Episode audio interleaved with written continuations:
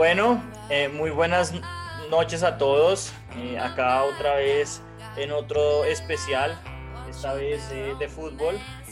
volvieron mis, mis amigos Juan Martín y, y, Juancho, Juan Sebastián, que pues sencillamente esto surgió muy naturalmente porque le escribí a Juancho por privado, le dije como estoy escuchando los audios de Florentino y no hay ninguno que, y todos son espectaculares.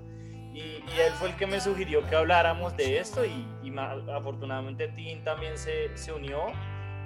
Y, pues nada, la gracia es que hablemos un poco de los audios, un recap rápido de la Copa América y ligado a los audios quería hacer como un, un torneito pequeño que me encantaría coronando el, mejor portero de todos los tiempos, en el cual voy a necesitar mucha ayuda de, de y de Juancho porque hay unos viejos que yo no reconozco, que es como, ¿quién, quién carajos son estos? Entonces, pues, eh, no, a ti y a Juancho, pues, bienvenidos de nuevo, muchas gracias por estar acá. No, bueno, gracias a usted por la invitación y qué bueno eh, volver a, a, compartir en este espacio. Vale. muchas gracias a ustedes y al Confidencial por filtrarnos una gran semana de audios ilegales, pero de gran contenido. Exacto. Sea, como que ya pasando esto, la, la, primera cosa que hay que decir, en mi opinión, y creo que la mayoría de gente está de acuerdo, es que es una hijo de putada porque son audios sacados de fuera de contexto y en privado. ¿No? Ahora, lo que hay en los audios es espectacular. Mi overview ahí rápido, yo 100% con Florentino. Yo creo que todos los audios que veo, todos para mí tienen sentido. Que Raúl, eh, que la mayoría de los madridistas son unos eh, aprovechados del Madrid. La quinta del buitre, Guti, Raúl, Casillas, eh, casi todos los que están ahí, normal. Que Mourinho y, y, Cristiano son unos consentidos, también. También que, el grupo Prida es una partida de hijos de puta, también eso es obvio. Le van a volver a, le van a, volver a suspender la cuenta. Le van a volver a eso, es, evidente, pero que Vicente del Bosque no es un entrenador, eso lo sabemos todos. Entonces, como que en realidad, para mí, o sea, como que literalmente todos son picantes, pero reflejan lo que uno pensaría que piensa Florentino detrás de cámaras, ¿no? O sea, ¿cuál es el overview de ustedes? Juancho, empiece usted. Eh, no, yo, yo, pues estoy, estoy muy en su línea. Además hay que decir que esto yo lo veo como una charla de camerino y como cuando Florentino evidentemente habla de Raúl, de Raúl ya entrado en años, no es el Raúl de 1998 ni el de 2002, que era un gran jugador, es, es Raúl en declive y abusando de muchas cosas. Claro, en un momento también habla de, de Raúl y Figo, y ahí uno se puede acordar que los galácticos se rompieron por, por los dos bandos, y el otro era el bando de los de Ronaldo, Roberto Carlos y los latinos, por llamarlos así. No, y, y, exacto, yo creo que una de las cosas importantes es que todo viene dentro de un contexto, ¿no? La mayoría de los audios que yo he visto son de 2006, cuando él ya no es presidente y que viene de, de, de, ser sal, de salir del Madrid como por la puerta, no por la puerta grande, porque confió en muchos de sus jugadores y ellos le tomaron el codo. Pero bueno, ¿cuál, es su, ¿cuál pues es su síntesis primero, antes de que pues, ya nos mm. pongamos a hablar de cada uno? No, antes que nada, pues yo también disfruté cada uno de los audios. Yo creo que vamos a hablar de uno que es mi favorito y es el de Ozil, o sea, me parece que ese es fabuloso. Pero también estoy de acuerdo con, con, con Florentino, o sea, y pues con ustedes, son audios completamente sacados de contexto, eh, que se nota que están en una cena completamente como íntima y el man pues abrió y dijo cosas que en verdad todo el mundo pensaba en su momento, o se rumoraba por lo menos en la prensa. Entonces, pues yo estoy de acuerdo con él en muchas de las partes que, que dice, me pareció interesante oír qué es lo que piensa un, señor, una persona como él tan importante en el madridismo. Sobre todo porque una de las cosas que Juancho y yo, por lo menos como hinchas del Madrid, siempre le, le le hablamos como mal a Florentino, es como, como él trata a la prensa, porque él no es muy directo, no es muy vocal, en mi opinión. Eh, creo que Tim no sé si esté de acuerdo, pero al menos esa es mi opinión, como que el, verdadero problema del Madrid es cómo maneja la prensa y como que acá se nota como, como Florentino es de verdad, un poco como que es chévere ver tras... Sí, como transparente, exacto, eso es lo que me parece como más interesante del asunto porque en verdad es el Florentino, ¿verdad? Como que es transparente, en verdad dice las cosas como son y sin pelos en la lengua. Entonces no es tan cordial con esos comunicados que sacan y ya, sino que es mucho más sincero y está bien. Bueno, Juancho, ¿usted de cuál quisiera hablar primero? No le, no, le iba a decir, estoy muy de acuerdo con lo que están diciendo, pero retomando en la última vez que estuvimos acá, criticamos en la Superliga eso eh, precisamente, Exacto. El, el método de comunicación. Y este es un Florentino mucho más terrenal. Una Florentino siempre lo ha visto allá arriba, no entra en nada, no se mete en nada. Y aquí gana y se me parece muchísimo a Santiago Bernabéu, que en paz descanse, que tenía sus salidas de tono de este nivel, pero él las tenía en vivo y en directo con la prensa. Claro, claro. Había que gritarle a alguien en rueda de prensa, se le gritaba y no había ningún problema. Total, que, que es un poco lo que a mí me gustaría que Florentino hiciera, pero pues es que por, eso, por ejemplo, no entiendo a qué fue al transistor con José Ramón de la Morena a cerrarle el programa. No entiendo con, con, alguien que le habla tan mal a Florentino, que le pregunta por la muerte de la esposa en, en, cuando Florentino va a hablar de fútbol. Claro, total. Total, pero bueno, entonces eh, no sé si Juancho quiere empezar con por cuál quiere empezar o si hablamos de, del hilo que, que, que puso acá un man del Barça que fue el que hizo como la recopilación. Eh, si quieren, lo, lo, hacemos más o menos cronológicamente.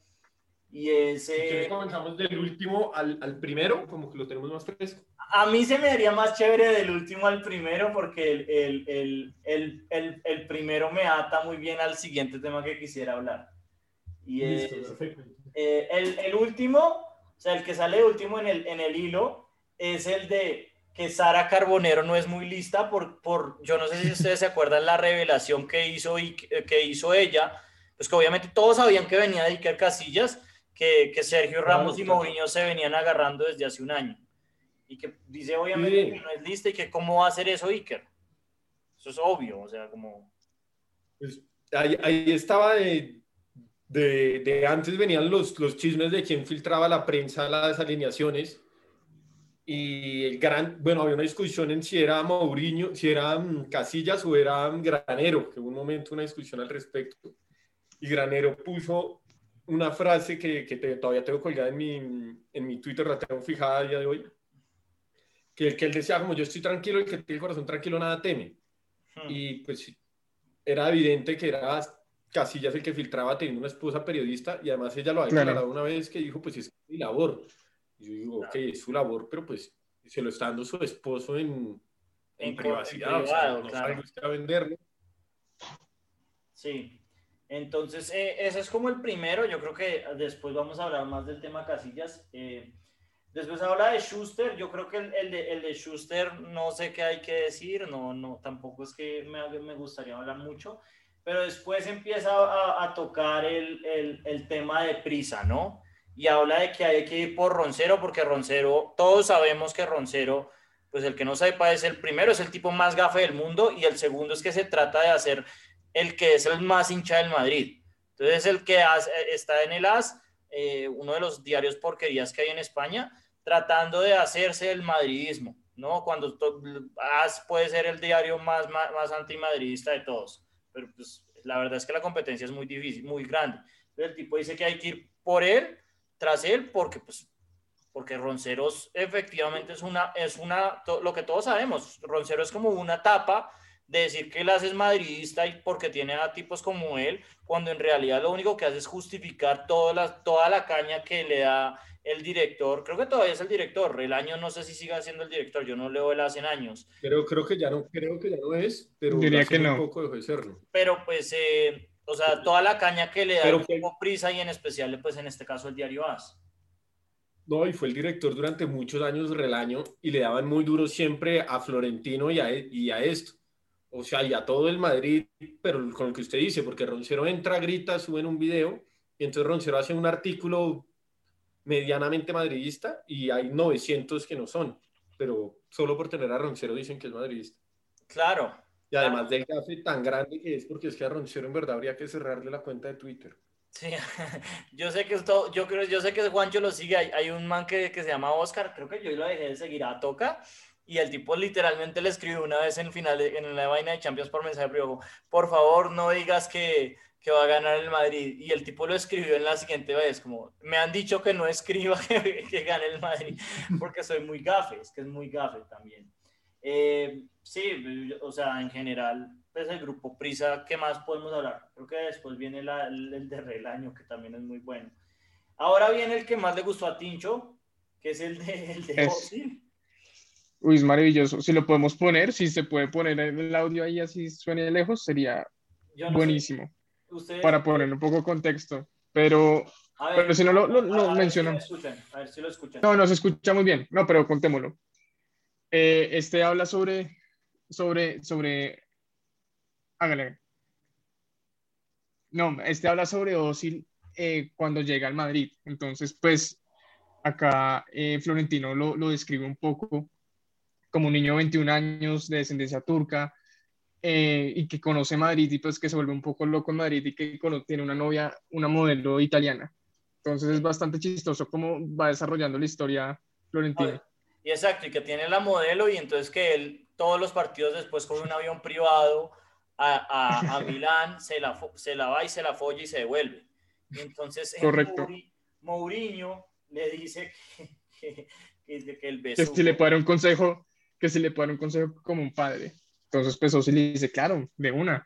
Y Mourinho, súper sincero, le, le dice, claro, mira, esta, esta modelo se la ha follado todo el Inter, todo el Milan, el cuerpo técnico.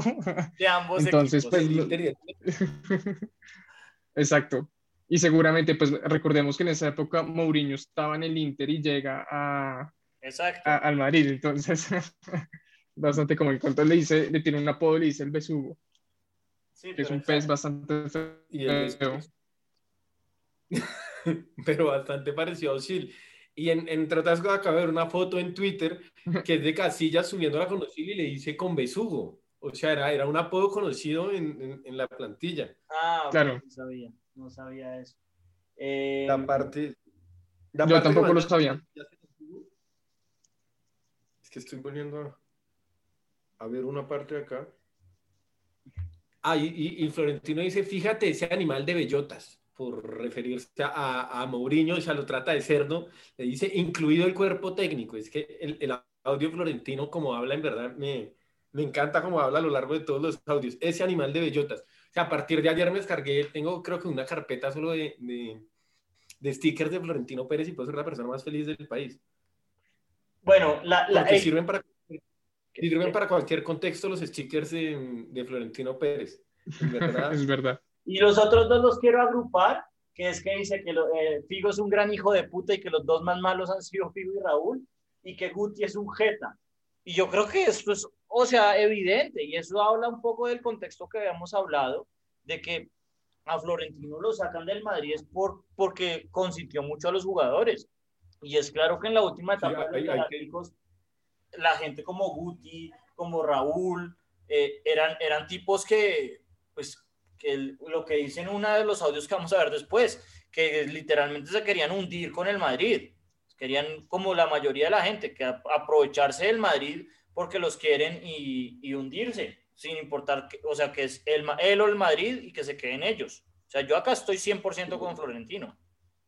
Esta vez hay que, sí, sin duda. en que Florentino se va porque no pudo controlar al, a los Galácticos. O sea, eso es gran parte de la renuncia de Florentino, que en su momento lo reconoció, a día de hoy no lo reconoce de esta manera, pero él le dio eh, rienda suelta a esa plantilla y al final no pudo ya quitarle todo el poder que ya le había dado. Yo creo que estos audios van en ese nivel. Exacto, no, claro. Florentino como pierde control, pierde control. Y Raúl, Figo, pues Figo venía del Barça, a ser capitán del Barça, madridismo le encantaba ese morbo, le encanta el día de hoy. Y Raúl, el capitán, pues tenían un gran poder no solo en, en Madrid, en la gente y en, y en, la prensa. Entonces yo entiendo eso. Y de Guti además dice su mayor problema ha sido él. Yo creo que el mismo Guti firma esta declaración. Claro, porque es que Guti, Guti era un tipo que era muy talentoso, pero que en la cabeza no, le, no, le, no la tenía. Por eso es que vivió... No, bien puesta, ¿no?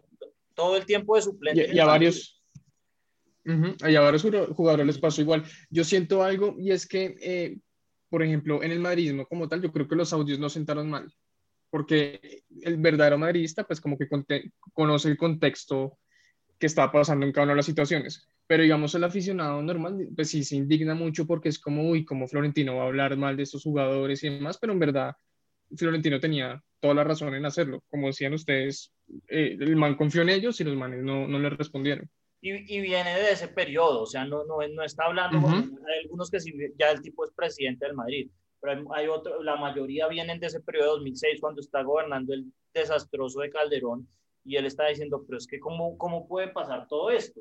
Eh, en los siguientes dos que también voy a agrupar es sobre la quinta del buitre, es decir, eh, Butragueño, Sanchís, Michel, que además a Michel le echa en cara que tuvieron que echar a Juan Mata para que juegue el hijo, que Michel es un pésimo entrenador, todos sabemos que Michel es terrible, entonces yo creo que acá no hay, no hay mucho que decir, o sea, habla también de, este, de, este, de estos tipos de leyendas que lo que tratan de hacer es exprimir al club, y, y acá también yo no tengo nada más que decir.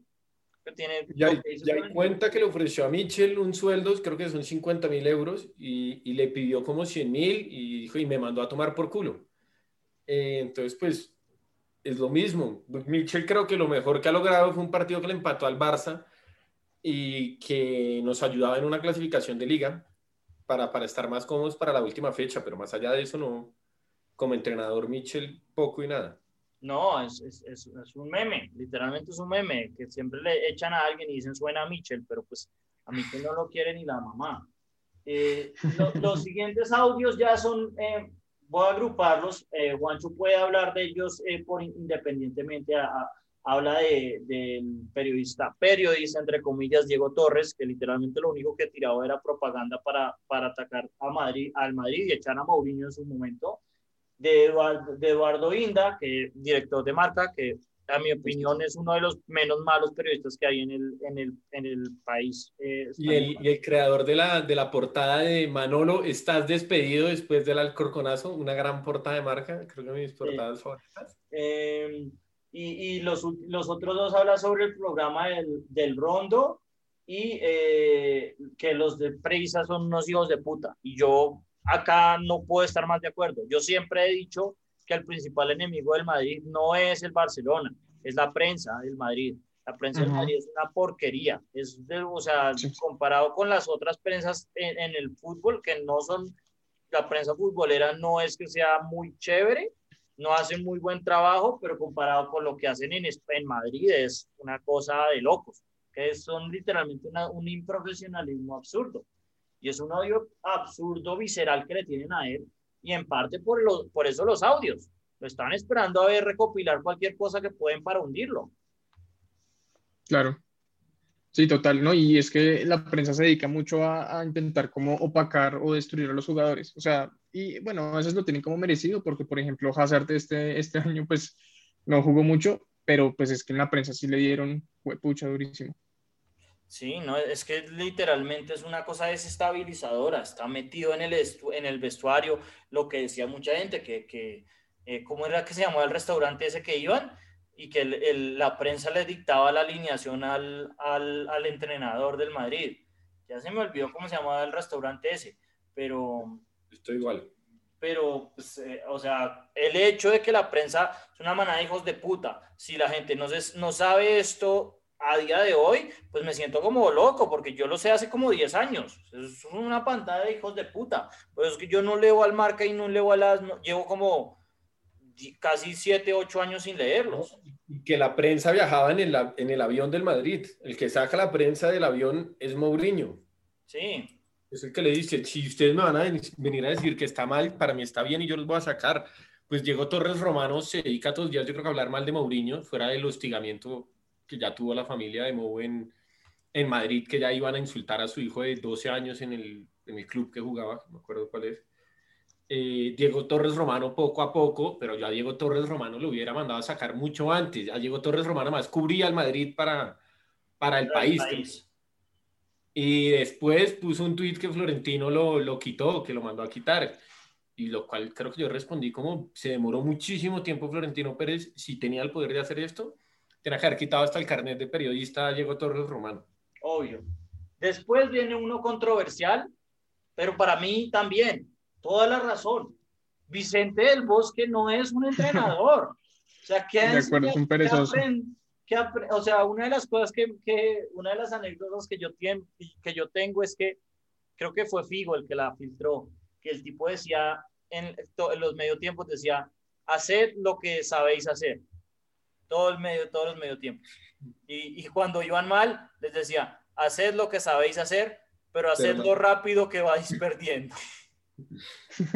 E-, esa, era la, esa era la táctica. De, yo no entiendo cómo, cómo alaban tanto a alguien como Vicente del Bosque y hacía no se le reconoce toda su parte táctica.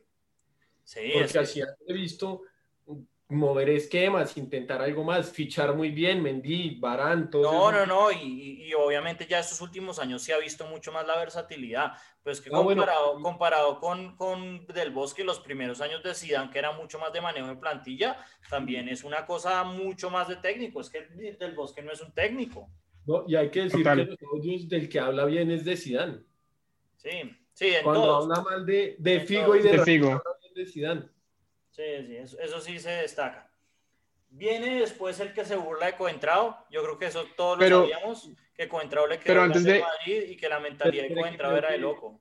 Y quiere tratar algo antes. Antes, antes de avanzar a la siguiente, yo quería pues, mencionar algo del del Bosque, y es que, pues digamos, ese también tuve la oportunidad de hablarlo con Juan por interno, y es que decíamos que hay mucha gente que dice, como, no sé, este man tiene dos Champions, tiene un Mundial, pero ah, si uno es sincero, ese equipo, el Mundial, es de, es de Luis Aragonés. O sea, ese equipo ya jugaba solo. O sea, en verdad es que el Bosque es un perezoso y tuvo, yo creo que tuvo suerte. Es uno de los técnicos de la historia con suerte.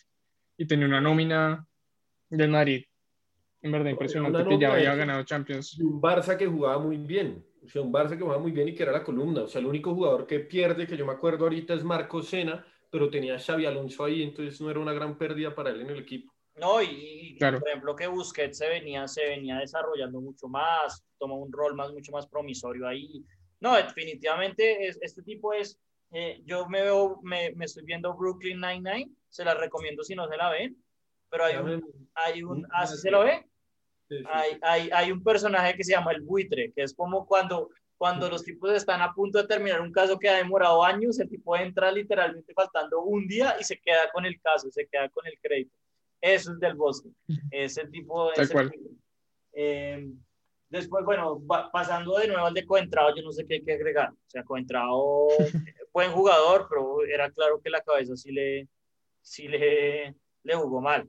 Yo creo que a muchos que se le come el Madrid, como también hablo de Osil en su momento. No sé qué más agregar ahí. No, total, y, hay que decir, Contrado llegó al Madrid por una muy buena temporada en el Benfica, si mal no estoy, y pues ahí deciden comprarlo, pero pues en verdad Contrado ni en la selección ni nada, pues como que rindió así. Pero, pero tuvo sus partidos importantes, a mí yo, yo soy muy de Fabio, todavía me acuerdo de, de cuando le empuja la cabeza a Messi, cuando le saca la lengua en un es, partido. Es que no, no, era, no era mal jugador y, y, eso era lo que le encantaba a la gente, que era medio loco. O sea, que no me acuerdo que creo que fue después de la décima que el siguiente día apareció como en un hospital o no sé, fue después de la décima. Tenía cosas así y, y, fumaban, o sea, la agarraban fumando y pues. Sí, no fumaba. en su casa. Pero eh, o sea, a mí contrario me, me caía muy bien me, me, ese jugador loco que uno en la plantilla tiene que tener para ganar hay un, hay un, jugador que no puede ser bueno, no puede ser vistoso y tiene que, que hacer el trabajo suyo. Y eso era encontrado para mí. Pues fue un gran partido en la ida contra el Bayern Múnich en el 1-0 y en la vuelta en el, en el 4-0 también fue un gran partido. Y en la final pues sale porque íbamos perdiendo y tenían que entrar Marcelo Isco. Pero, pero Fabio, muy de Fabio y bueno, le dice Tolili, ¿no? Que es... Eh, Tolili. Ah, tenía la definición acá, ya se les digo. Sí, porque yo la verdad no, no, no sé qué significa. No, no, es como persona de mente corta, una cosa así. De muy corto entendimiento y escasa inteligencia. Entonces me parece un gran insulto. Sí, sí. Tolili. Entonces, pues, pues, Fabio pues manejaba sin, sin pase, sin licencia, pues no, no va a decir nada al respecto más. Sí, definitivamente. Y ya los últimos dos temas creo que son más importantes. El primero es como critica a, a Cristiano y a, y a Mourinho. Y yo creo que ahí, o sea, yo también a, a Mou lo defiendo bastante, pero se me hace que tiene también sentido. O sea, ¿qué, qué más puedo decir? O sea, son, lo, que, lo que yo entiendo de ese audio es que los dos son unos eh, tipos que hacen lo que les dé la gana y, y que van mm. como en la vida un poco sin control, que Méndez no los controla. Y, pues sí, y a lo que el tipo habla un poco es también de la publicidad, que de pronto siendo más, más serios, más, más como él, más sombríos, hubieran, sido, hubieran generado más plata y, hubieran sido más, más profesionales. Pero pues en parte eso es lo que uno le gusta de ambos, ¿no? Yo, yo siento que de parte, es, o sea, ahí, ahí, defiendo como ambas partes. No, no, no se me hace que sea un audio muy polémico, a pesar de que los llame a los dos anormales. No, yo tampoco, pero creo que, eh, o sea, son anormales en cuanto a la cantidad de ego que tienen los dos, pero... Exacto. yo lo interpreto de esa manera. Esa cantidad de ego es lo que le permite a Mourinho ser Mourinho y parársela a cualquier jugador, porque si Mourinho fuera Vicente del Bosque, pues no le sube el tono de voz al jugador. Entonces, pues, es parte de su, de su forma de ser y Cristiano es lo mismo. Él sale y dice que a él le va mejor que lo chiflen a que lo aplaudan, que lo motiva más. Entonces, pues parte de su ego y parte de sus cosas. Sí, de acuerdo. Tim, no sé qué quiere agregar ahí. Sí, de acuerdo. No, no, no, de acuerdo. Iba a decir lo, lo que mencionó Juan, que cuando hablaba de subnormales, perdón, eh, se refería a la parte del ego. O sea, no, no creo que se refiere a otra parte. Y pues ahí estoy de acuerdo. ¿Quién no piensa que Mourinho y Cristiano son de las personas que más ego tienen en este mundo? O sea, no nada, nada del otro mundo. Solo audio, yo recalco que, que que Tim tiene un saco puesto de la Roma en este momento, entonces creo que no va a hablar mucho de Mo. Vale. Eh, Luis Díaz. Eh, los que vienen ya quiero hablarlos en cronología, que es eh, un tema que creo que al menos Juan y yo vamos a estar muy de acuerdo, que es el tema Iker y Raúl. ¿no? Entonces el primero dice que pues que ambos han sido las mentiras más grandes del Madrid, yo creo que yo no puedo estar más de acuerdo. De hecho, eh, una de las cosas que quería hacer ahorita es eh, un ranking de los mejores porteros, porque yo siento que Casillas es de las mentiras más grandes del deporte del fútbol. Es decir, Casillas es un buen arquero, pero acá se le está pintando como si fuera, hay, hay veces que yo entro a, a, niños de TikTok que seguramente tienen 12 años y lo, y lo califican como el mejor arquero de la historia. ¿Cómo va a ser el mejor arquero de la, de la historia? Esto es absurdo. Y, es un poco lo mismo con Raúl.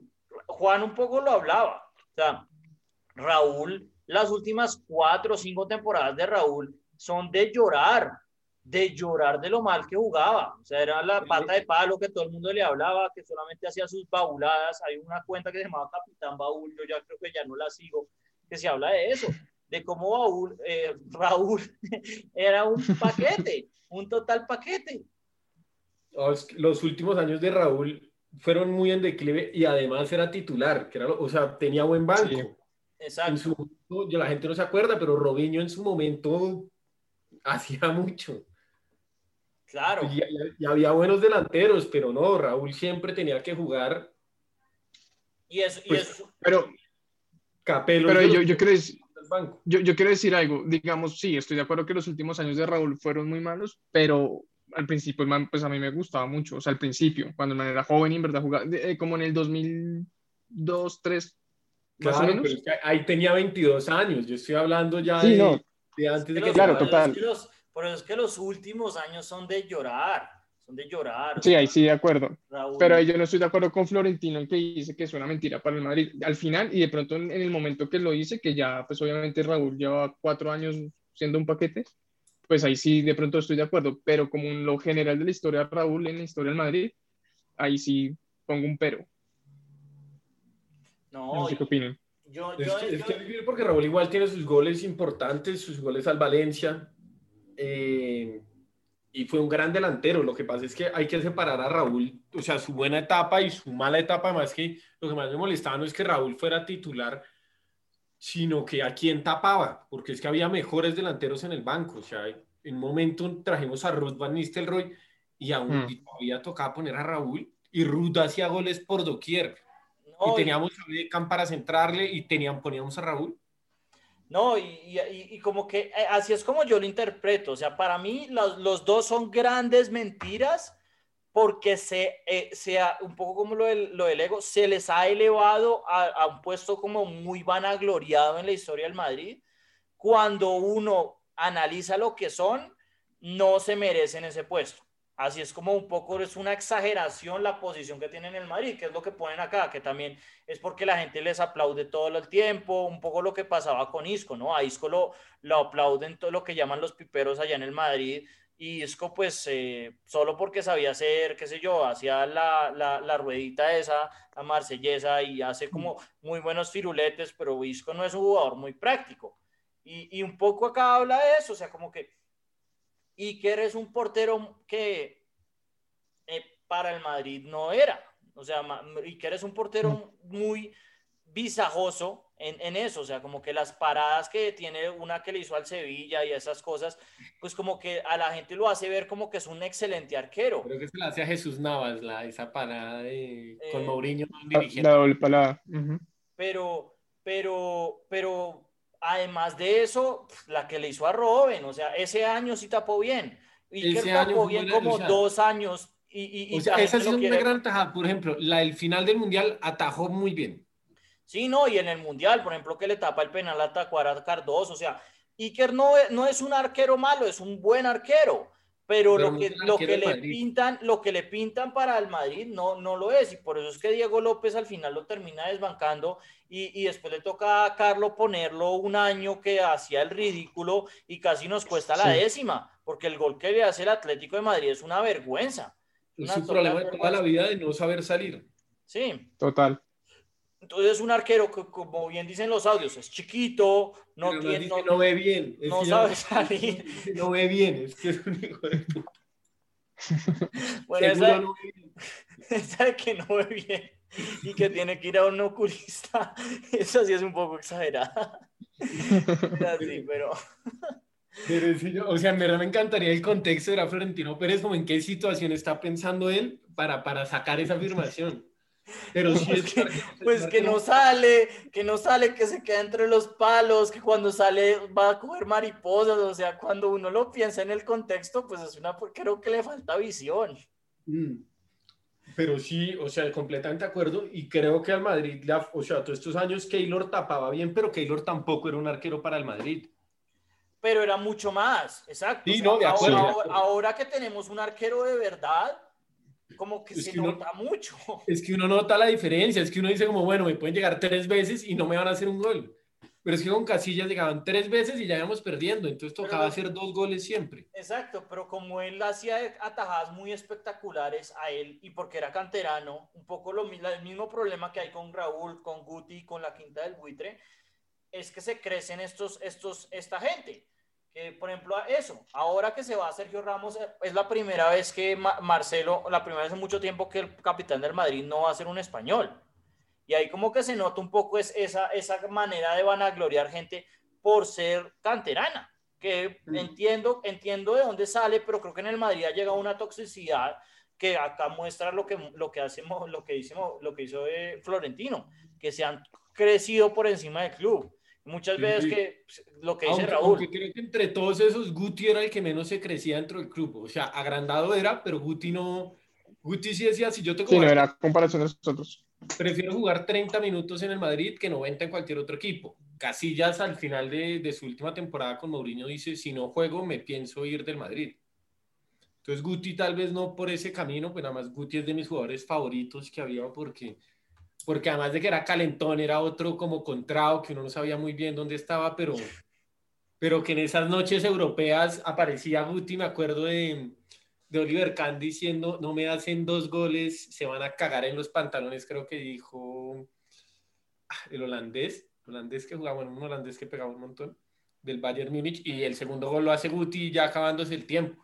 Entonces Guti siempre tenía esas apariciones y esa forma de gritar los goles que a mí me, me encantaban y además muy madridista si era y mandó a, a Pellegrini a tomar por culo una vez en, en, en, el vestuario, entonces me cae muy bien. Y lo, lo, lo último que hay que decir, y un poco por eso la repercusión, es que la mayoría de la gente acá, Florentino no influyó sobre ellos. Es decir, él, él dejó a Casillas hacer las huevonas que hizo, dejó a Raúl hacer las huevonas. Bueno, también no, porque cuando él llegó, Raúl enseguida se fue, ¿no? Pero eh, Raúl terminó su carrera en el Madrid como él quiso. Guti anda ahorita entrenando en el Madrid. Digamos que con toda la gente que incluso habló mal, de pronto... Raúl está entrenando al, Castilla, ¿no? Porque, están, porque estaban en caliente, pero todos están, todos tienen una excelente relación con el club. O sea, de acuerdo. Incluso a Casillas, él es el que llama Casillas, porque Casillas una vez mal, muy corto de mente, eh, decide despedirse con la prensa y, lo llama es Florentino a decirle, vente, hago una despedida con el club, te bajo los trofeos y hago todo bien. Y es lo que yo digo, o sea, despedir bien a las leyendas es lo que hace el Madrid, porque tampoco somos un geriátrico, vamos a ver que jueguen hasta que ellos quieran. No, por ejemplo, eso se me hace chévere. Cross dice que se va a retirar en el Madrid, pero es porque se quiere retirar como con 34 años, porque retirarse en el Madrid es imposible. Claro, Modric porque sigue jugando bien, pero porque si no ya lo estarían colgando. Sí, es que en el Madrid uno tiene que rendir o tiene que rendir. Y estas son las excepciones. Y las excepciones que han costado bastante, diría yo.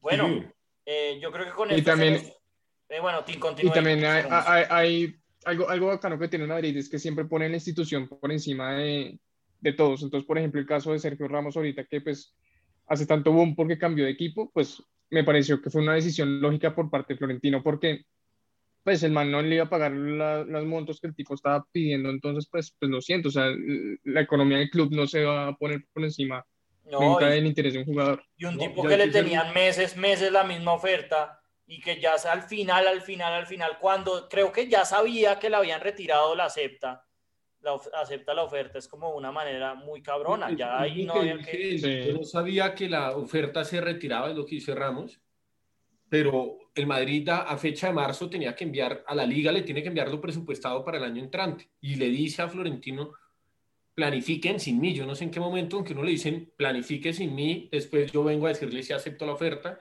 y después que dice, yo no me quedo, no me voy por plata, no sabía que el segundo año de contrato que pedía iba a ser gratis porque es la única forma en que yo no veo, o sea, el segundo año también le iban a pagar, entonces se va por plata, hmm. no, por, no por tiempo.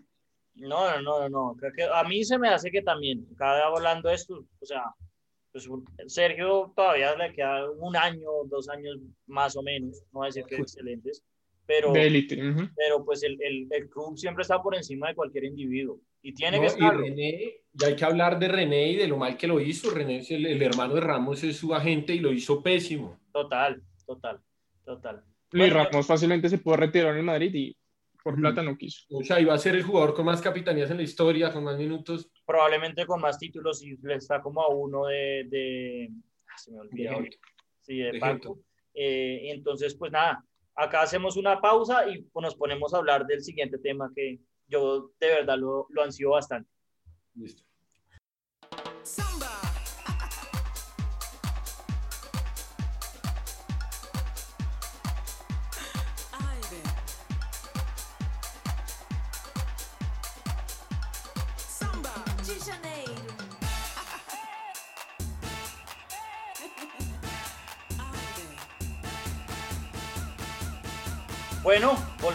Pausa y un poco como relacionándolo al tema de la mayor mentira, siendo Casillas, pues se me hizo chévere hacer una de las cosas que siempre he querido hacer, que es eh, un eh, ranking, un torneo coronando el mejor arquero de todos los tiempos.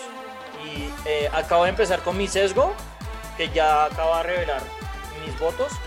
Yo siento que eso es una, una posición que se ha refinado mucho en los últimos años. Yo siento que los arqueros de hoy, comparado con los de hace 40, 50 años, cuando no tenían ni guantes, no, no, no tienen, o sea, no hay comparación. Es una cosa que sí se nota mucho la, la diferencia, en especial porque pues antes el fútbol era mucho más menos profesional, menos táctico y ahora la importancia del arquero es mucho mayor. Entonces yo sí, yo sí pienso que la mayoría de los porteros más importantes de todos los tiempos eh, son recientes, son recientes. No sé ustedes. Sí, de acuerdo. Sí, súper de acuerdo con usted. el arquero libero es, es, medianamente reciente, entonces pues sí podríamos decir que la influencia del arquero tanto en el juego. Pero el buen arquero libero porque está el caso de Guita, que no era un buen arquero libre. Exacto. Y Guita y su analogía con el arco, es, el, área es una prisión y yo me escapé del área, pues nos costó lo que nos costó. No, Exacto, pero, también es culpa del el, gol que le hizo el viejito ese de Camerún, es más culpa del huevón que le devolvió la bola. yo, tengo, yo, tengo, que decir esto alguna vez, nosotros somos el país por excelencia que más baila los goles, pero el primer gol bailado no lo hicieron a nosotros. Sí. Buen dato. O sea, e, e, esa bailada de Roger Mila allá en el banderín, weón, no la comimos nosotros.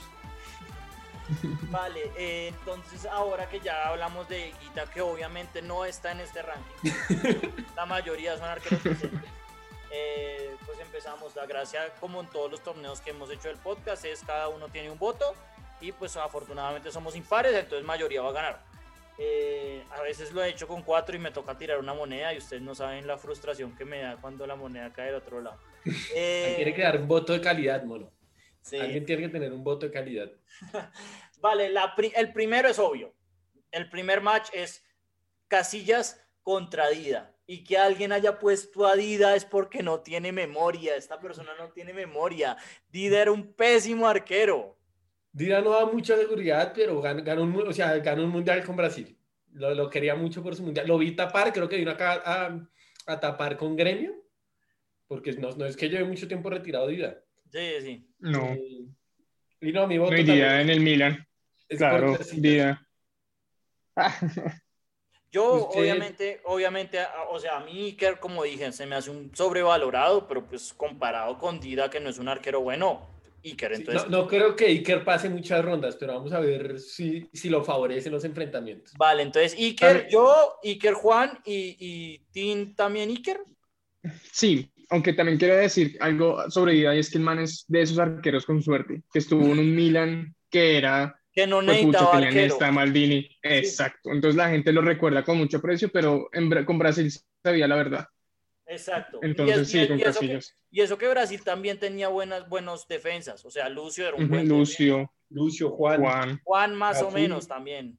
Y pues obviamente los mejores laterales de la historia. O sea, yo creo exacto. que todavía.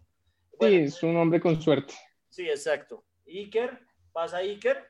Como Juan Martín. El siguiente es Oblak contra Van der Sar. Creo que ese, es, está bueno. Yo pienso que Oblak es de los mejores de la historia. Yo, o sea, Van der Sar también un poco acá me, me montó en lo que dijo Tim. O sea, en, el United también tuvo mucha suerte que tuvo a Río y a, y a Vidic atrás. Vidic. Eh, pero, pero comparado con Oblak, que literalmente le toca con esos equipos de granjeros que tiene el Atlético, casi que salvarlo solo, o sea, no hay comparación para mí le, le criticó Black mucho los, los penaltis, ¿no? O sea, todavía tiene, tiene una, una, gran deuda ahí porque el día de el día de Milán en la final de Champions, literal el meme era cuando se te daña el control del play. Hmm. Porque no se, creo que no se tiró a ninguno. Vale, sí, o sea, creo que eso es válido. Pero pues eh, no. Y me gustaba el saque Van der Sar, eh, me, me, gustaba ese gran saque Van der Sar de portero largo sacando allá en punta. Yo, yo creo que yo, yo votaría por Van der Sar. Y es que no sé si es algo que, que, yo tengo como un romanticismo por esas mañanas de Premier en Fox y ver a Van der Sar, no sé si es como algo que me sesga. Exacto, pero me, en este caso, o sea, Black es un arquerazo y me parece muy bueno, pero en este voy por Van der Sar. Entonces, yo eh, Oblak, Van der Sar, y creo que Juan eh, estaba de acuerdo con Tim. Yo estoy de acuerdo con Tim, Van der Sar, y, y porque quiero ver a Oblak en otro, en otro lugar, o sea, no...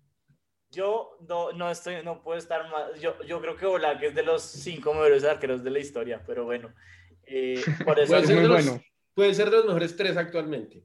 Uy, este, este, esta, esta también es. Esto es un tiro al aire. Bájenme a Oblak. Bartés contra Cañizares. Y aquí voy a decir algo. Cañizares a mí se me hacía un arquero decente, no es de los mejores arqueros de la historia, pero es que Bartés es pésimo. No, yo voy a decir que el que hizo eso estaba borracho. este la gente romantiza, es lo mismo con Vida, y yo creo que aquí acá me Vida también hubiera ganado acá. Eh, es, lo, mismo, exacto. Pero lo mismo con Dida y lo mismo, lo mismo con Van der Sar. Acá la gente romantiza a Bartes porque era un arquero que tenía estilo, pero Bartes era un desastre, un total desastre. Cañizares es mucho más arquero que Bartes. O sea, los goles que se meten. Lo que pasa es que, es que Bartés, como ustedes dicen, jugó en un equipo ganador. Entonces, pues. Exacto. Pero Esa Francia, sí, total. claramente, ese man, claramente ese man estuvo en el ese man estuvo en el United, ¿cierto? También. Sí, ahí hizo no recuerdo. unos goles que se Sí, le fue muy mal. sí, yo también diría por Cañizares, que tampoco es la gran cosa, pero... De acuerdo. ¿Y Juancho, por cuál votaría? No, de acuerdo, de acuerdo, de acuerdo. Bartés lo único que tienes que era calvo y a lo mejor lo confundían con Zidane de espaldas. No, y, y, que era como, o sea, como que una manera muy icónica. Acá vemos la foto, como un, un calvo, eh, manga corta, entonces en un arquero como, como, como con estilo y la gente se acuerda un poco de eso, yo creo, pero pues... El chivera, el chivera, él usaba chivera generalmente. Vale, acá, acá está, esta está buena, en mi opinión. Porque, a mí, me parece una fácil. Es Loris. Sí, a mí también me parece fácil. Eh, yo creo que Loris es, o sea, la razón por la cual se me hace buena es porque yo creo que Loris está muy cerca en el nivel, pero es que lo que pasa es que Khan en su momento era tan mucho mejor que el resto. Era tanto mejor que el resto que, que obviamente yo votaría por Khan. O sea, no hay, yo, yo creo que... No, Loris además a mí no me, es un arquero que no me transmite seguridad, o sea, no... Total, eso, eso iba a decir yo, a mí me parece que Loris ha tenido una carrera también con suerte, no tanto en clubes, porque el Tottenham, pues todos sabemos que es el Tottenham, a pesar de que el man coincidió con la mejor época del Tottenham, pero pues con Francia le dio muy bien. Y a pesar de que también ha tenido sus macanas importantes cuando jugó contra Colombia, por ejemplo, o en la final del Mundial para no ir muy lejos. Entonces yo también me voy con, con, con Can, que, pues, que también embarró en el Mundial, pero, pero pues es mucho mejor. Sí, no, yo creo que eh, Can acá... Bueno, esta, esta está muy buena. Yo no sé por qué el tipo que armó el, el bracket en unos matches tan parejos en la primera ronda cuando se supone que los de la primera ronda son fáciles. Que es Gigi, Buffon contra Ter Stegen, que puede ser Ter Stegen ahorita mismo de los mejores arqueros, si no el mejor de, de, de, la actualidad. Top 3, top 3, yo creo que top 3. Pero, pero, pero pues a mí acá voy a revelar. Para mí, el mejor arquero de, todas, de todos los tiempos, de lejos, es Buffon, de lejos. O sea, lo que el tipo se mantuvo, mantuvo siendo el mejor arquero del mundo y, y, se mantuvo en la élite porque él eh, tapó decentemente como hasta hace tres años. Igual decir algo, Gigi disimuló muy bien sus falencias. Por ejemplo, él es un arquero que no sabe salir mucho, pero entonces no sale. Y, pero entonces uno no, no ve en la foto mal parado, o sea, él se queda con, en su situación bien parado.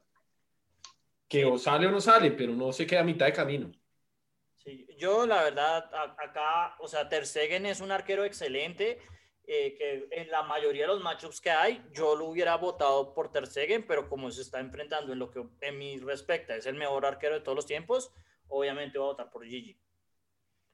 Entonces, yo voto por Buffon, no sé ustedes qué, qué opinen. Yo también, también. Y, el italiano yo creo que va a votar también por Buffon. Claro, sin duda alguna. o sea, sí, sin duda alguna Buffon es un arquerazo, tiene 40 años e igual sigue compitiendo, o sea, es impresionante. Total, total, la longevidad también es algo, lo que digo, o sea, lo, lo que el tipo se mantuvo, porque ahora es... lo profesional, lo profesional, porque llegar a los 40 tapando es profesional. ¿no? Exacto, y, y, también muy comprometido con, con, el equipo, recordemos que la Juventus descendió en el 2006-2007 y el man firme ahí tapando en la B. Sí, pero y seguir siendo selección. ¿no? No, es que no obvio, obvio. No, no, no, fue por lo deportivo, pero igual a lo que voy es que el man pudo haber irse a cualquier otro equipo y el man decidió quedarse ahí y los ascendió. Y pues el título del 2006 también, el man tuvo un buen récord, creo que llegó a la final y le han metido solo un gol que fue el autogol de Sacardo.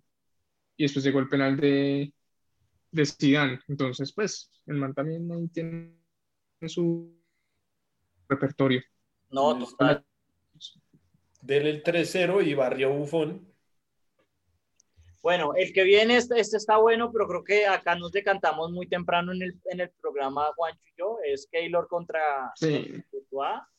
Keylor es un muy buen arquero, pero pues es que Courtois es élite. Sí, pero o sea, es impresionante como uno puede ver que Keylor, o sea, como Keylor mostró la diferencia en el Madrid reemplazando a Casillas tan fácilmente. Claro, total, total. O sea, lo impresionante es que Keylor llegó y uno dice es el Madrid, le va a costar y pues no le costó porque no había arquero porque no había arquero. Y, y ahora también se nota el, el, el, la, el, extra calidad que da Tibú, pero pues no es el salto de como bien. Después, pero a Tibú sí le costó, por ejemplo, su primer año creo que no fue el mejor. Claro, claro, claro. Sí, le costó, le fue mal. Pero pues... Eh, y, el, y el Chelsea lo sufrió. Y el Chelsea, por el otro lado, sufrió mucho cuando se fue Courtois al Madrid. Todavía, todavía, lo está un poco sufriendo. Todavía lo sufre, sí, eh, porque qué con, fácil. Con Mendy, con Mendy ahí consiguió algo. Mendy es un poco un Keylor.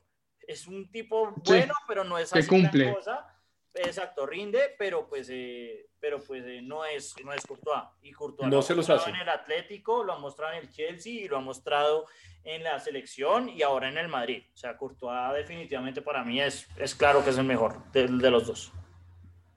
Para mí es el mejor arquero de hoy en día que tiene el mundo. Yo estoy en Courtois. esa con Juan Martín, el mejor arquero del mundo es Thibaut Courtois. Vale, entonces yo creo que vamos a votar por Courtois. Después, esta se me hizo muy buena. Esta se me hizo muy buena. Que es Julio César contra Check. Yo pienso que Julio César puede ser el mejor arquero de todos los tiempos en Brasil. Sí, sinceramente, en el año que estuvo con Mourinho, yo creo que era el mejor arquero del mundo. eh, Sí. Cuando ganan el triplete. Pero yo pienso que Check es mejor no por, no por el pico, sino por la, longe- la, la longevidad. Check mantuvo mucho tiempo su nivel. Exacto. Entonces, eh, eh, yo votaría por Check. Acá se me nota también un poco el sesgo que yo soy del Chelsea, no del Milan, del Inter, perdón. Pero entonces, eh, yo sí creo que Check es, me- es mejor arquero. Y algo ahí para, para añadir, Guti, eh, Check tiene un récord bacano y es creo que el arquero campeón de, de Inglaterra con menos goles recibidos. Es, o sea, tiene un récord así súper Del Madrid súper de estúpido. Ujú. Bueno, Del- eh, los del dos, Chelsea me gustaban en su prime con Mou. Creo que el mejor, bueno, mi favorito era cuando le mandaba los balones largos a, a Pogba. Y el Inter defensivo también, pero lo que dice el Mou, o sea, tuvo un pico muy alto Julio César, tal vez a mejor nivel que, que Peter, pero, pero Peter a lo largo ha sido mejor. Vale. Sí, también voy por, por Check. Entonces creo que votamos por Check. Y el último de esta es Víctor Valdés. Otra vez otro tipo. Se nota que es español el que armó esta vaina. Pone muchos arqueros que son muy regularcitos que jugaron en España. Víctor Valdés contra Neuer. O sea, Neuer, acabo de revelarlo. Para mí Neuer también es de los mejores arqueros de la historia. Y Víctor Valdés, pues, a ver, a ver. O sea, no- no quiero decir nada. Sí, no, no, pues o- o- hablamos de tipos afortunados en la vida y Víctor Valdés era un tipo que También. jugaba bien con los pies y pues la fortuna le sonrió. De acuerdo. También. De acuerdo, pero pues obviamente Neuer. Ahora vamos a votar un poco más rápido. Iker Casillas o Van der Sar. Van der Sar. Van der Sar. Mucho más arquero que Casillas. Van der Sar, sí, aquí no hay, no hay discusión. Total. Sí. Vale. Eh, bueno, acá tampoco Can- Cañizares o Oliver Kahn. No, Oliver que Kahn. Cañizares pasó porque Sí. no había rival. Sí, Exacto. Pasó de repechaje. Ahí votamos por Oliver Kahn. Después, eh, esta va a estar buena. Buffon contra, contra Courtois. Yo, ya saben, o sea, no hay, no hay como Sí. Buffon. No hay como Buffon. Yo tengo que votar por Gigi. Yo también votaría por Buffon, pero también. No, mentira, sí, por Buffon. voto, no puede decir, pero también va a votar por Courtois, no. No, no, no. Iba a decir como que, que la razón como principal era el título del mundial que tenía Buffon y la longevidad. Pues que, digamos, en el caso de Courtois no es comparable por el momento. No, le, iba a dar No. el super chévere, le iba a dar el súper chévere a Courtois, ya me di cuenta. Eh, bueno, y, y usted, ¿y usted votaría por, por, por cuál, Juancho? No, yo voto por Courtois para que al menos no se vaya en, en limpio aquí con un La, la humillante. verdad es que duele porque Courtois le gana a to- casi todos los que están acá. Pues que le tocó contra Buffon. Eh, está un poco mal armado. Check contra Neuer. Eh, bueno. Check. Ah, sí. Wow. Yo también, No tengo dudas al respecto. no, yo, yo por Neuer. Uy, no, Por el Mundial no, y no, y la no, y la cantidad de años que estaba en el tope en el Bayern, o sea, el, el- lo Mm. que atajó contra el París en la final hace dos años, o sea, eh, no, Oh, eh, Y lo que atajó contra el Bayern en, en la final de Di Matteo, sacó todo. Ah, bueno, pues eh, sí, pero es que, pero es que Neuer, Neuer ha estado jugando con el Bayern a tope todos, todos estos años, él es campeón del mundo. Sí, o sea, yo, Sí, yo, ya 10 años. yo amo, yo amo a, Pero- a Check. Pero duró Pero- 10 años más o menos jugando en, en alto nivel checo, ¿no? 2004 sí, llegó sí, sí, puede ser, puede sí. Pues, y, y no le voy a pedir a República Checa que gane el, el Mundial, pues, pues, no. Sí, de pronto, de pronto es el hecho de que a mí se me hace que Neuer es más completo. Eso es de Puede ser, no, seguramente sí, en juego de pies Con los pies es muy bueno. Ajá, exacto. No, pero Check, Check con los pies no era malo. Check a mí se me hace que con los pies no era malo. O sea, lo que pasa es que Neuer sí es un poco un nivel más, más, más alto. Pero creo que Sí, es entonces, superlativo. 2 a 1 votaríamos por Neuer, porque tienes de Ujú, acuerdo, sí. ¿cierto? Sí, no, Entonces, Neuer, Tim puede votar en donde no vote el organizador, le advierto. O sea, no, cada elección. Van der Sar, Van der Sar, eliminamos a Black, acuérdese. acá Can contra Van der Sar, yo... Marica, pero Van der Sar ha tenido mucha suerte en los enfrentamientos, weón. O sea, no me jodan, weón. Aquí seguiría Courtois. Eh, Total, total, no hay duda. Yo votaría por Can, también. Claro, sí. Ya aquí Van der Sar ya. Hasta luego. Sí, no. Eh, Pero es que casi me equivoco y digo Van der Sar. Esta para mí, así lo digo, esto para mí es uno, uno del mundo y para mí Neuer es el dos, de hecho, así lo pienso. Eh, no, Neuer contra Buffon, yo me mantengo con Gigi hasta la muerte, yo voto por Gigi, ustedes votarán por el que les mejor les parezca, no sé cuál. No, yo aquí votaré por Gigi también, porque además. Bueno, Sí, fuera de, también. de que los dos han tenido sus escándalos, Gigi ahí en el penalti que le pitan sobre Lucas Vázquez, que sale a decir, no sé qué, lo echan creo que ese día, por no sé qué barbaridad dijo, pero. Ah, sí, sí, sí, sí, se me había olvidado. Y bueno, eh, yo creo que la última también está en bandeja de plata, sí, es, sí voté por... otra vez, aquí, o sea, por el lado izquierdo hubiera llegado. mm, Courtois. Courtois. Courtois. Total, total. Eh, no, pues obviamente Gigi. O sea, Gigi Ocan, Gigi. Ahora viene la, sección de los, ah, esta fue como la más actual y vienen después los históricos que vamos a tener un poco de problemas al, al final de, la, de, los, de los enfrentamientos. Empezamos con Schmeichel contra eh. Pues acá, o sea, yo sé que Chilabert eh, se crecía mucho y en las estadísticas aparece muy bien, pero pero pues es que uno es arquero, arquero, y el otro, a mí se me hacía que es, y, eh, Chilavert es lo más sobrevalorado que hay. Yo sí, votaría por Schmeichel. Yo, O sea, fuera de yo Dida, votaré por Chilabert. Dida y Chila, no me dejen a mí este chicharrón, weón. Eh, Dida y Chilaverde ha salido otro, yo por andar pensando, weón, se había salido otro sudamericano. Eh, no, César. solo estos dos por ahora. Ah. Ah, sí, Julio César. Yo en esta última y por. Es que lo que Yo sufrí mucho ese hijo de madre en las eliminatorias. Voy a revisar acá algo la cosa es que él re- re- como que reformuló un poco el arquero. Eso es la cosa, como que también Sí. tiene un legado, pero como arquero, como arquero, un arquero del montón. Un arquero del montón. Sea, eh, Chilavert porque hacía goles, pero a mí nunca se me hizo un arquero importante. Está bien, No, yo sí me voy por ese man. O sea, yo sé que es que yo Schmeichel, Quiero por Bielsa en su momento, ¿no? Agarraba con Bielsa de Chilaverde en su momento.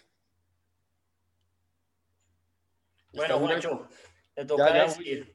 Bueno, no, eh, no, es Michael. Vale. Em, después viene Gordon Banks contra un tal Encono que ni uno de los tres conocía, eh, pero pues no es Gordon Banks. Creo que está. No, claro. es La tajada de Gordon Banks a Pelé, Sí. la Ok. cual Barsky siempre tiene que comentar al respecto cuando alguien ataja un balón, nada parecido, siempre dice que es la tajada de Gordon Banks a Pelé. Sí, pero esa sí es una de las mejores atajadas, si no la mejor Sí, de todos los que es tiempos. la mejor atajada de la historia, pero... Sí. Eh, bueno, Gordon. Banks. Después viene el Pato Filiol contra un tipo que no logramos decidir, pero que tapa en el Sevilla. Tin tiene una creo que es hipótesis. Monchi. Sí, creo que es Monchi, pero no estamos seguros. Pero bueno, yo votaría por el Pato Filiol. Yo también, campeón del mundo y, y gran arquero el Pato. Eh, creo que Pues, yo, sí, yo diría, la verdad no, no, no, no los conozco a los dos, o sea, no los tengo presentes a los dos, pues a uno menos que el otro porque uno es un, un NH por el momento. Entonces sí, el pato. Vale. Después de esto tampoco tenemos muy claro. Creo que el de la izquierda es el Gato Félix, el arquero de la, de la selección del 70. Y el de la derecha, ¿quién es Joaquín? Que un arquero del Atlético del Madrid. ¿Y qué pasó? Ese es Molina, ese es Molina, pero ese man también se ganó un Zamora en el noventa y pico. Sí, esto muestra que el que lo hizo es un español. Yo votaría por el de la derecha, sencillamente porque Félix era conocido por ser pésimo arquero. O sea, Félix era literalmente el lunar en, la, en el- la mejor selección de toda la historia. Y eso es lo que dicen, ¿no? Que, que solo le faltaba arquero. Derecho. Entonces votemos por el españolito. No sé si Tina está en desacuerdo. No, no, de acuerdo con ustedes. Bueno, el, el, el, siguiente tampoco conocemos muy bien al, al, que está en la derecha, pero el de la izquierda es Lev Yashin. Entonces, pues acá eh, no hay que, no hay que, es Lev Yashin contra un Calar Conan. Entonces, pues, sí, no. Eh, Yo voy voto donde no es porque después nos toca reiniciar. sí, eh, por eso que me aseguro. Después viene Bobo Ilner contra Zamora. Eh, ¿Es este, este Zamora? Sí, ese Zamora. Por el cual se nomina el mejor arquero, o sea, por el premio Zamora menos goles recibidos en España, es por él. Sí. Pero pues, no es que yo lo haya visto tapar. No, no, no, para nada. Yo votaría por, por legado, sencillamente porque Bobo nunca se me hizo que. No, o sea, no, no tengo una recolección de él haber sido un gran arquero. Yo voy a votar por Bobo porque ganó la séptima. Y ese es mi nombre. bueno, Tincho, usted le toca escoger. No, no, pero no, pero que... no. Vote por Zamora porque yo quiero hacer mi claro. voto. Mi, voto no, por Zamora, si, tiene, si tiene un premio, si tiene un premio a su, a su nombre, pues por algo será. No, Zamora. Vale. Después viene eh, eh, Dino contra Harald Schumacher, que al parecer es el, el, arquero, quién sabe, porque a veces las laminitas del mundial la cagan, pero al parecer fue el arquero de Alemania en España 82, mientras que pues Sov ganó el mundial. Y pues creo que Sov sí es conocido por ser un gran arquero, ¿no? Yo obviamente claro, y, cerrado. y él mantiene el récord del arco en cero con más, más minutos. Ahorita en la Eurocopa, eh, Italia como tal, como selección, alcanzó a superar el récord de Dinosov, pero Donnarumma no, porque hubo un partido que Donnarumma antes de, la Eurocopa que no tapó, entonces no alcanzó a, superar el récord, pero estuvo cerca. Entonces vale. sigue con el récord. Entonces eh, creo que votaríamos por Dinosov, ¿no? Sí, no. Vale, y después viene otro arquero alemán, ¿quién es? Sepp Mayer contra Amadeo Raúl Carrizo. Yo creo que vamos a votar como hinchas de Millos y vamos a votar por Amadeo y, de River, eh, bueno, Carrizo tiene una famosa historia que llega a Millonarios por encima de los 40 años y bajaba a los centros con una sola mano y con la otra mano mandaba besos a la platea. Entonces, pues a mí esa historia me, me conmueve. Tan eh, romántico. Y además tapaba con, con boina. Entonces, pues, puntos para, para Amadeo. Vale, y Tincho yo creo que puede votar por Sepp Mayer, que históricamente yo creo que sí debe ser mejor arquero, pero pues... Yo, yo voy a votar por Sepp Mayer ahí se muestra en la foto que sale pues con la Copa del Mundo, entonces, del 74. Sí, entonces eh, pues pasa Madeo, igual prontamente va a ser descarrilado. Eh, es Schmeichel contra Gordon Banks. Yo acá votaría por Gordon Banks, la verdad. Sí, también. Vale, entonces pasa Gordon Banks. Después tenemos a eh, el Pato Filiol contra el de la derecha desconocido eh, español. Molina. Molina. campeón del mundo. Sí, acaba de tocar votar por Filiol. Campeón del mundo y campeón del mundo con River, ¿no? Bueno, pues tampoco es que sea muy importante eso, ¿no? Pero bueno. Eh,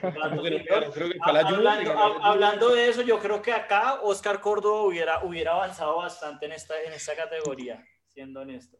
Eh, eh, bueno, duelo históricos, Lev Yashin, único portero, creo que todavía en ganar balón de oro contra Zamora, yo creo que votaría por Yashin, a ojos cerrados. Sí, yo también. Vale. Eh, Dinosov contra Amadeo Raúl. Acá sí voy a votar por Dinosov. Yo voy a votar por Amadeo Carrizo. Vale, pues igual pasa Dinosov. Dinosov. Eh, después tenemos a Gordon Banks contra Filiol. Yo creo que pues acá también. Eh, Gordon Banks. ¿Se vota por Filiol? Sí, sí, yo me saquen de River. Eh, vale. Eh, Dinosov contra Lev Yashin. Esta sí está buena. Esta sí está buena. Yo voto por Dinosov. Yo votaría también por Dinosov. Yo voy a votar por Lev Yashin porque hoy está en el día de llevar la contraria. vale. Y después la, la final de este lado es Gordon Banks contra Dinosov. Eh, Dinosov. Yo votaría por Dinosov también. Ustedes hablaron mucho de una tapada que hizo Gordon Banks en su momento, pero yo no sé si se recuerdan una tapada que hizo Cupet, como al Barça, creo que fue a Rivaldo, que es una locura, no sé si lo tengan presente. ¿Que es con la cabeza?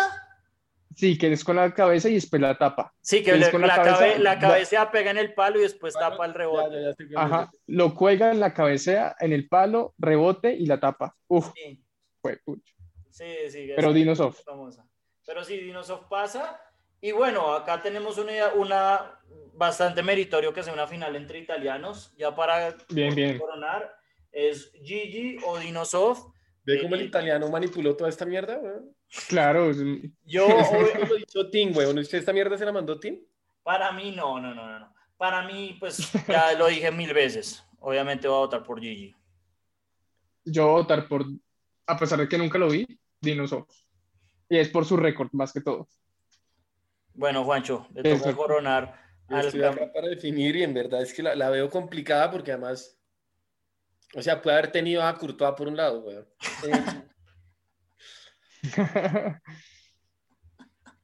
No sé, vamos a decir que todo tiempo pasado es mejor, entonces vamos a decir que Dino Sof es el ganador. Bueno, pues no lo puedo creer porque por fin pensé que me iba a salir con la mía, o sea, comparando a los, a los viejos, yo creo que Gigi es mucho más arquero, pero de acuerdo al podcast, el mejor ganador es el, el, el ganador es Dino Sí, el mejor arquero es Dino Bueno, entonces eh, con esto terminamos el torneo, eh, hacemos una pequeña pausa y hablamos rapidito de, de Copa América y de, de Eurocopa.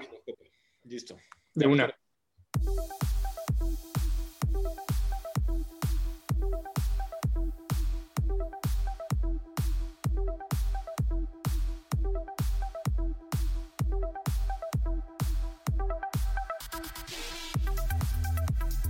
Eh, por último, em, hablar un poco de lo que pasó en, en, ambos copas continentales. Yo sé que nosotros, pues yo creo que hablo por mí, por Juan, y creo que Tine está de acuerdo, somos más de clubes. Creo que el futbolista en general que le gusta más el fútbol es más de clubes.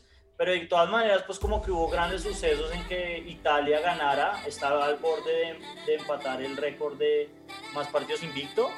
Y, eh, y, pues que Argentina ganara, que por fin Argentina después de 30 años ganó algo, ¿no?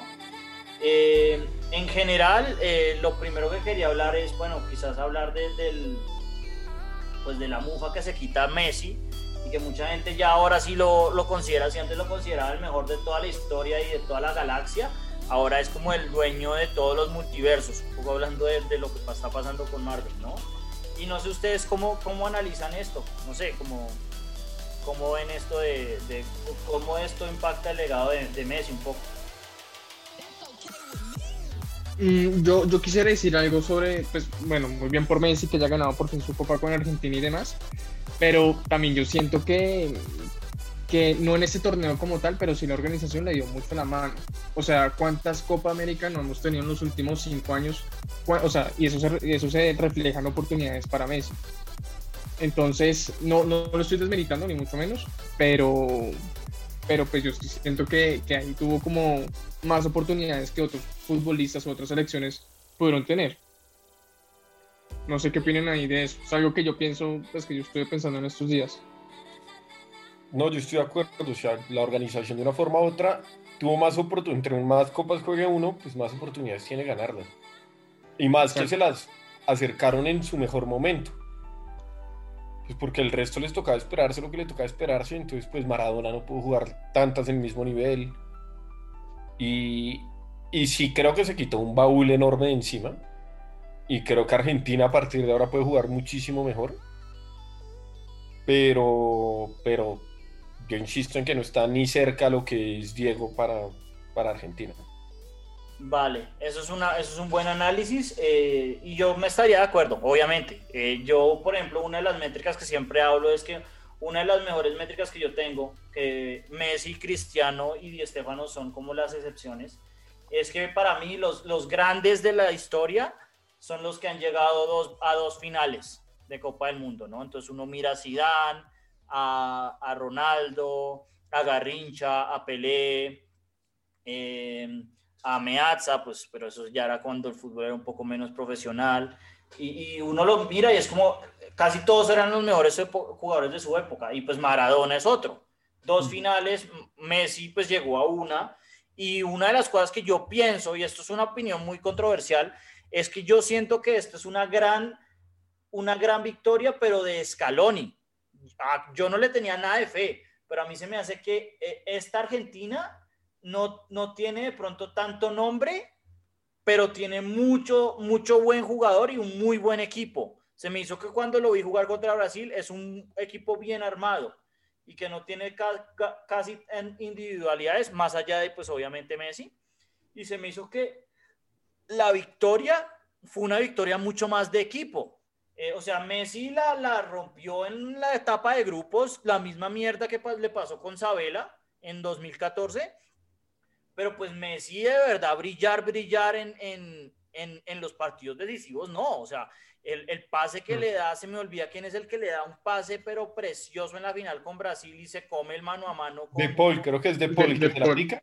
que se la aplica es, un pase, pero precioso, nada contra Colombia. que lo pues, deja solo. sí, sí, que viene por izquierda, no, que si Messi viene por izquierda, la pasa a derecha y lo espera y se la pica al otro lado y que le intenta pisar y sacarse al arquero. Y que uno ve cómo pasa toda la línea de defensores y el tipo queda solito. Es hermoso, es de los mejores pases que le han dado, en mi opinión. Y pues a, a Messi pues lo asistió Iniesta, Xavi, Alves, gente mucho más grande que este. Pues yo en ese fallo, yo dije Argentina no la gana. Si se comen este gol tan hecho, no la gana. Pero, pero un poco es eso, como que Messi la rompió, la rompió, la escoció en grupos pero en, en, en, en la, la, época, en, la, en los partidos más cruciales no se me hizo que salió tanto. Y lo mismo pasó en, en el 2014, donde también ganó mejor jugador del torneo.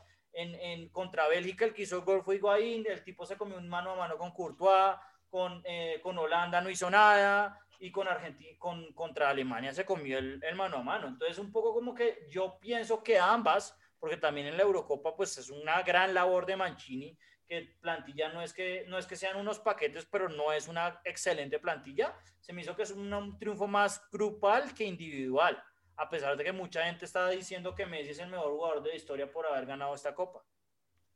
No, yo estoy de acuerdo. Me parece que, que el que sale como ganador es Escalón y que mantuvo a los suyos, además.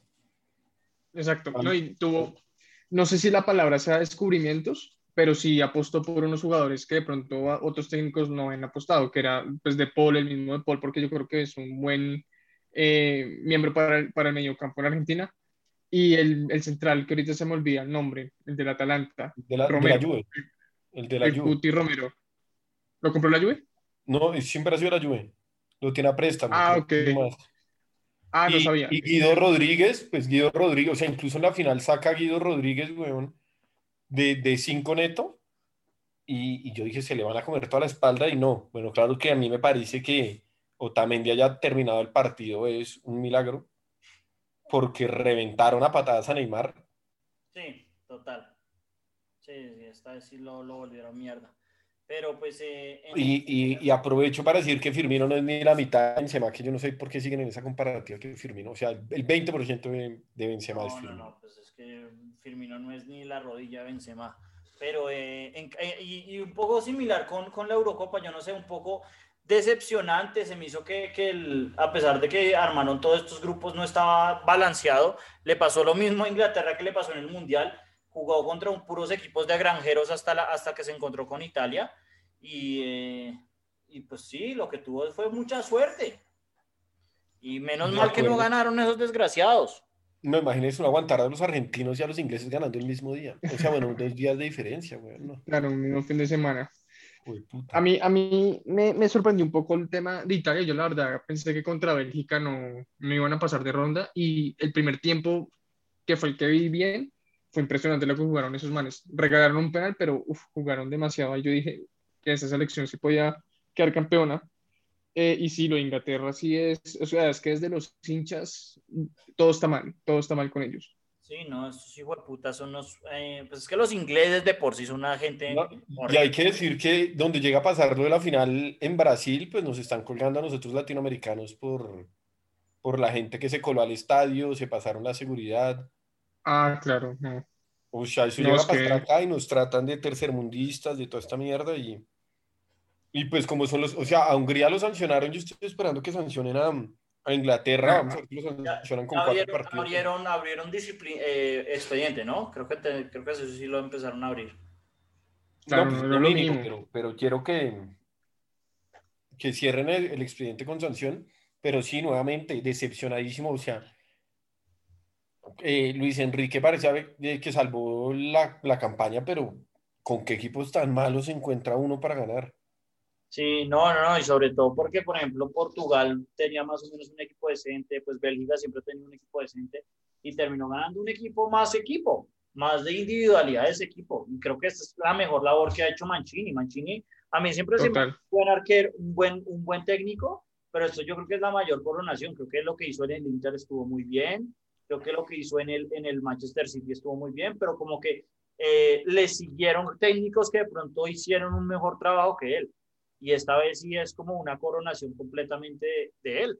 Propia. De, acuerdo, de acuerdo, y porque en el Inter, pues al final de cuentas ahí se descendió la lluvia y le armaron un equipazo. Mm, también. Para ganar en el City, pues tuvo muchas facilidades, pues lo ganó como lo ganó, pero sí, este parece que tiene mucho más mérito de él. Exacto, es e, en ese lado. A, mí siempre se me ha hecho importante tener, tener eh, eh, gente que te arme la plantilla, ¿no? Que, que arme una base, ¿no? Eso es una cosa que yo también le otorgo mucho a Mourinho. Que Mourinho armó la base y obviamente después Carlo Ancelotti la aprovechó y la complementaron muy bien con otros fichajes y pues Zidane también se aprovechó del trabajo. Eh, pero pero ya Mancini es una, una, persona que sabe armar grupos, pero esta vez no, no lo hizo a base de fichajes, sino que lo bonito de la selección es que lo hace a base de lo que tiene. No, eso iba a decir, eso iba a decir, el man convocó gente que en verdad se lo merecía, o sea, había muchos jugadores del Suazolo, que pues es un equipo de media tabla en Italia, y fueron jugadores que en verdad sobresalieron en, en la Copa. Entonces, eh, eso también parece que habla muy bien del técnico porque no se fijó solo como en, en los que están en los equipos más grandes, porque digamos, no sé, Bernardeschi no era titular y el man jugaba en la Juve, sino que jugaba, eh, bueno, al principio de la Copa jugaba este man del solo entonces eso me parecía muy, muy chévere el equipo. No, es un equipo muy bien armado y muy conocido, con el toque del técnico, que es otra cosa que tiene Argentina, con el toque de Scaloni. Sí, Tal cual. O sea, es imposible. Veo más este equipo como el equipo de Scaloni que el equipo de Messi. No, total, total. Es que es un equipo muy bien armado. Yo cuando vi cómo se paraban, Brasil se me hizo que no lo hizo muy bien y en parte porque yo creo que estaba muy acostumbrado a jugar con equipos de granjeros, le tocó todo el tiempo con equipos malos, Perú, Colombia, eh, Ecuador, Venezuela, puros equipos. Además creo, además creo que, que, que no puedes jugar con Thiago Silva con toda la edad que tiene y poner la línea donde la pones. O sea, esa espalda de Thiago Silva era... Pero, pero, yo no sé, a mí me da rabia es en el gol de Argentina, obviamente el pase que dan es muy bueno, pero como el, como el, el, el lateral, trata de parar la bola en vez de mandarlo al ranking rústico a la mierda, yo sí como que no. Yo sí siento, ah, me da rabia de siendo, pues usted es lateral, Guancho, yo como que jugando defensa, me duele eso. No, no, pues uno, uno, para el balón y después, o sea, uno, uno manda el balón a donde puede. O sea, si su recurso es me tiro y lo, y lo dejo ahí muerto, pues lo dejé muerto, pero no tiro a, a salvar la jugada, a salir jugando, no. Ahí defiendo y saco el balón como pueda. Por eso, entonces, el gol de Argentina, mucho mérito, pero también me dolió mucho ese gol como que me, lo veo desde la perspectiva del lateral y digo, este tipo hay que colgar. Igual no me, no me termina de matar Brasil en la, bueno, con la pareja de centrales, Casemiro sí me parece el mejor jugador de su posición del mundo. Y, y los centrales, o sea, esa línea centrales jugando tan arriba y uno teniendo a Thiago Silva ahí, me parece que la espalda es demasiado. O sea, en el Chelsea le va bien porque no tiene espalda. O sea, ellos juegan con la línea atrás. Sí, puede ser, pero en, parte también lo complemento un poco. E, Ederson es muy bueno saliendo. Yo creo que eso sí. Es, sí, con los pies. no, exacto, pero también saliendo es, pues, bueno. No es, no es, de esos arqueros que se queden. La, yo, esperaba que le diera más minutos a Militao. Pero, pero lo que pasa es que... no, jugó, no jugó la final porque estaba, creo que lesionado o sancionado o algo así, ¿no? No sé, yo A mí Militao no me gusta para nada. No, a mí no se me hace que, hablando de... ¿Quién me recuerda? no es Barán, pero, pero es, una, es un defensa todavía de mucha más alta calidad. O sea, ahorita eh, nosotros empezamos el... Eh, no habíamos empezado a grabar, pero empezamos hablando de pues, Jerry Mina y eh, Davinson Sánchez, que son centrales de segunda calidad en Europa, o sea, como que son el central tronco en, en, en, sus equipos. Sí, es el tercer, es el suplente. Sí, de alguna manera, pero, pero pues, eh, o sea, comparado con ellos, obviamente Militao es... A mí Militao me recuerda muchísimo a Pepe. No, Pepe es mucho más... mucho no, no, no, tenemos, o sea, Militao tiene 23 años o sea, al primer Pepe, porque tiene cosas en anticipar, me parece un central supremamente ágil y fuerte. Y, Ah. y me parece que este es un año que si le dan minutos puede explotar. Yo A mí, mucho a mí que se me hace que es un excelente, es un, es un excelente central. Obviamente no es un central de élite. Así lo Y veo yo al menos. Y tiene, tampoco. tiene algo que no tienen los otros dos centrales, que es un excelente pasador, los otros dos centrales de Brasil. Mm. El balón en largo Marquinhos. Sí, porque Bueno. la- la- son Marquinhos él, Danilo, que es un paquete, y el paquete que le pasó el, el balón de, de lado. Eh, ese es Lodi, sí. Ese es O lo sea, el- Atleti. El, el pase de que hizo de Pola Di María sí fue, o sea, la idea me pareció buena, pero como mal ejecutada y tuvo suerte porque el lateral en verdad dio la mano para que Di María llegara solo, cómodo, la parara, mirara y la, pues, la lanzara. Sí, sí, sí, o sea, el gol del lado de Argentina es un buen gol, pero pues, eh, pues como en el fútbol, en el fútbol al fin y al cabo no es solo virtud del rival, el, Hmm. el- Claro, el equipo también se tiene que equivocar. Total. Yo creo que el gran acierto de Scaloni en esta copa fue Rodrigo de Paul. Y yo creo que ese man en el Atlético de Madrid le va a ir muy bien, muy bien. Y más si Saúl se va. Y, eh, y, y Paredes también hizo una copa. La verdad es que eh, eh, yo lo vi mucho más a equipo que todos los otros equipos que he visto de Argentina, donde, donde se nota un equipo mucho más fracturado y mucho más eh, dependiendo de las genialidades de sus jugadores. Acá Me recordó a la Argentina del Coco Basile 2007, esa era una Argentina muy brava, pero que llegó el Brasil de Dunga y en dos balones largos se los comió. Pero, pues. Pero, pero no eran no equipos, o sea, era, era como más eh, individualidades muy buenas, ¿no? O sea, estaba, qué sé yo, creo que todavía estaba Riquelme. Sorín, eh, Está Romano, está Romano. estaba Romano, obviamente. eh, Tevez, entonces eran como mucho más equipos, o sea, los nombres son mucho más eh, fuertes, pero como bien dice Juan, esto es un equipo más, es un equipo. Es por eso es que lo que dicen, la virtud es mucho de escalón. Y pues la verdad eh, me duele. A mí siempre me- los equipos que tienen una harta, larga racha de no ganar, siempre voy en contra de ellos. Pero bueno, pues felicidades Argentina. Y creo que con esto pues terminamos el podcast. Y, Sí, no, solo decimos que el Diego ganó. Sí, claramente que, que, El Diego no se que muere, no los, gana que los nada. argentinos que, el argenti- que los argentinos y, y los y, y los ingleses hayan perdido contra los italianos y los eh, perdón que sí que contra los que los brasileños y los ingleses hayan perdido contra los argentinos y los italianos creo que solamente es es una lástima yo pensaba que, que, que, que no esté con nosotros el Diego que hubiera sido de éxtasis para él se lo vuelto loco. Mm. Claro. Entonces, pues nada, gracias a ti, gracias a Juancho y bueno, eh, a ver cuándo cuando nos da la gana de hacer otro de estos. Bueno, pues, pues podemos hacer De una- uno previo inicio de competiciones cerrando fichajes. Puede ser, puede ser hablar de fichajes y de cosas así, eso es una buena idea. Pero bueno, De una, firme para lo que digan. Gracias Bueno, a, a ustedes. Se cuidan. bueno, que les vaya muy bien y a los oyentes de nuevo, gracias por sintonizarnos, chao.